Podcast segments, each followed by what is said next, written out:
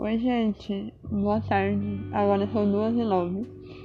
E eu fiz um cartãozinho no Canva. É muito bom esse aplicativo.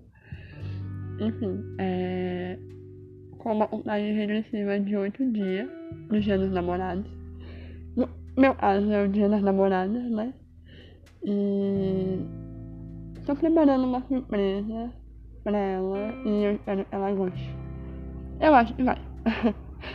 Mas quando for no dia 13 eu gravo um podcast com ela pra ela falar o que ela achou da surpresa. isso.